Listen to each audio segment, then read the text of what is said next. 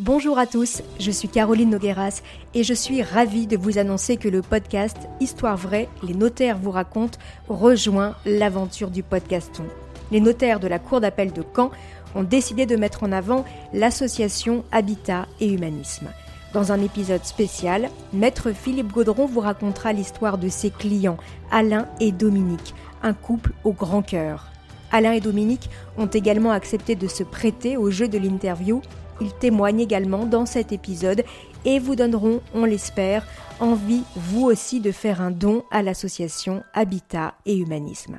Alors ne ratez pas cet épisode de Histoire vraie, les notaires vous racontent en collaboration avec le podcaston.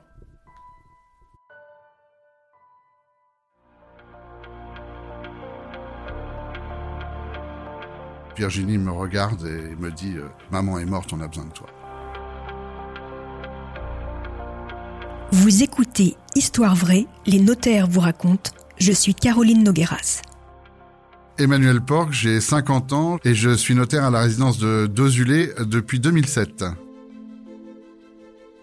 C'est l'histoire de mon premier dossier de succession quand j'ai prêté serment en qualité de notaire. Du jour au lendemain, vous devenez notaire, vous voilà en responsabilité. Alors c'est un peu euh, fanfaron que je déboule le lendemain euh, littéralement dans la salle d'attente. Et là, je, vois euh, Stéphane et Virginie, que je connais depuis assez longtemps pour être des gens de mon village de, bord de mer, justement. Et particulièrement Stéphane, qui anime une merveilleuse boutique assez vintage de souvenirs et d'articles de plage, comme on voit dans ces stations balnéaires bien connues. Je rentre et puis je leur dis, bah alors, euh, ça va les amis, euh, la forme? Et là, euh, Virginie me regarde et me dit, non, ça ne va pas du tout. Maman est morte, on a besoin de toi. Évidemment, je reprends de suite mes esprits et je les conduis vers le bureau.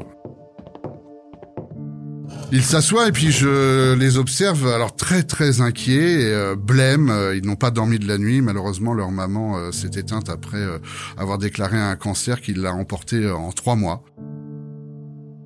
Je ne comprends pas trop qu'ils ne prennent pas le temps du deuil. J'essaye de les rassurer en disant, bah, écoutez, il n'y a pas de presse, on se reverra pour tout ce qui est administratif.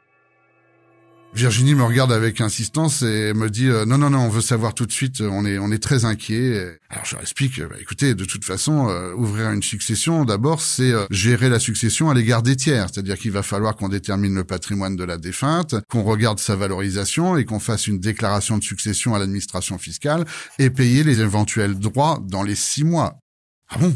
Parce que ça va coûter euh, des sous. Ben, je dis oui parce que comme tu le sais Virginie, et peut-être que Stéphane le découvre, la boutique appartient à votre maman.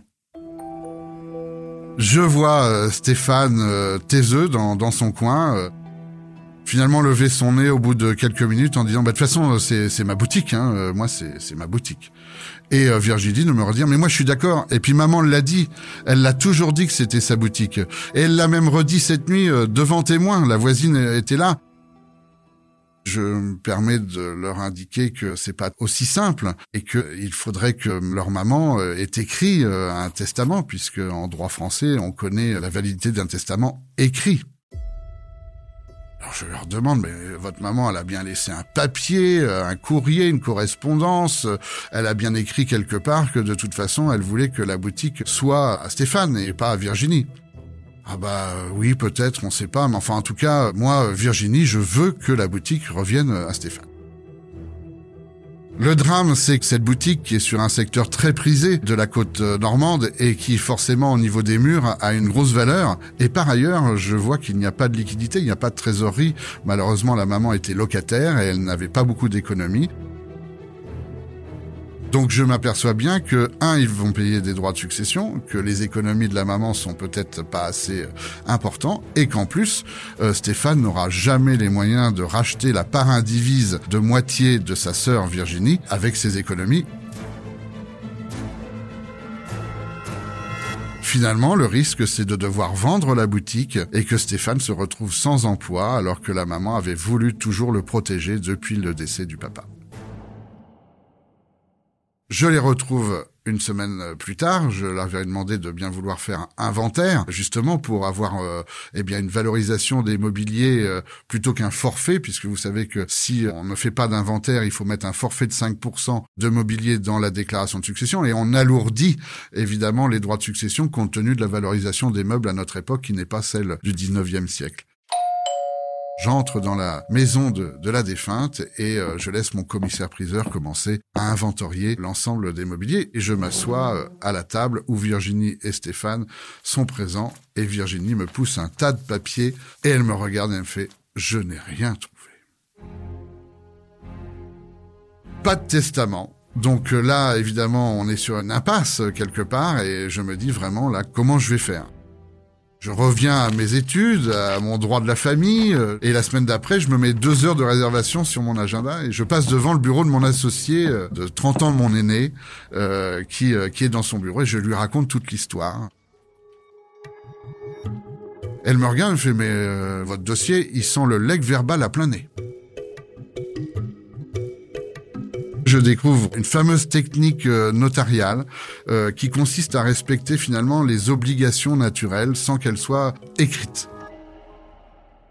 Finalement, on reconnaît dans un document appelé délivrance de legs verbal, avec signature de l'ensemble des héritiers et consentement euh, de l'ensemble des héritiers, que euh, la défunte, euh, au soir de son décès, n'avait pas eu le temps de convoquer un notaire ou de prendre un papier et d'écrire noir sur blanc, et qu'elle avait indiqué qu'elle souhaitait que tel ou tel objet ou telle ou telle part de la succession aille à tel ou tel héritier.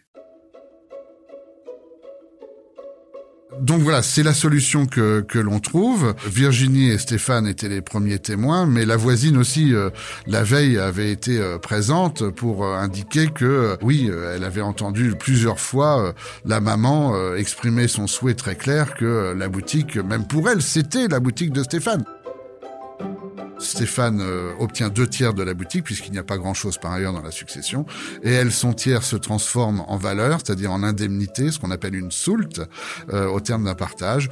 Et même, elle consent à ce que cette soulte soit payée par atermoiement en mensualité, ce qui permet à Stéphane de garder sa boutique. Cette succession me rappelle toujours qu'il n'y a pas de succession compliquée en droit. Finalement, il n'y a que des mésententes paralysantes dans les familles si les familles s'entendent, si les familles, euh, dès le départ, euh, ont trouvé un consensus, eh bien, on trouve toujours une solution pour régler une succession délicate. Merci chers auditeurs d'avoir écouté cet épisode et d'avoir écouté la saison 3 de Histoire vraie, les notaires vous racontent. On espère qu'elle vous a plu. N'hésitez pas à parler de ce podcast autour de vous.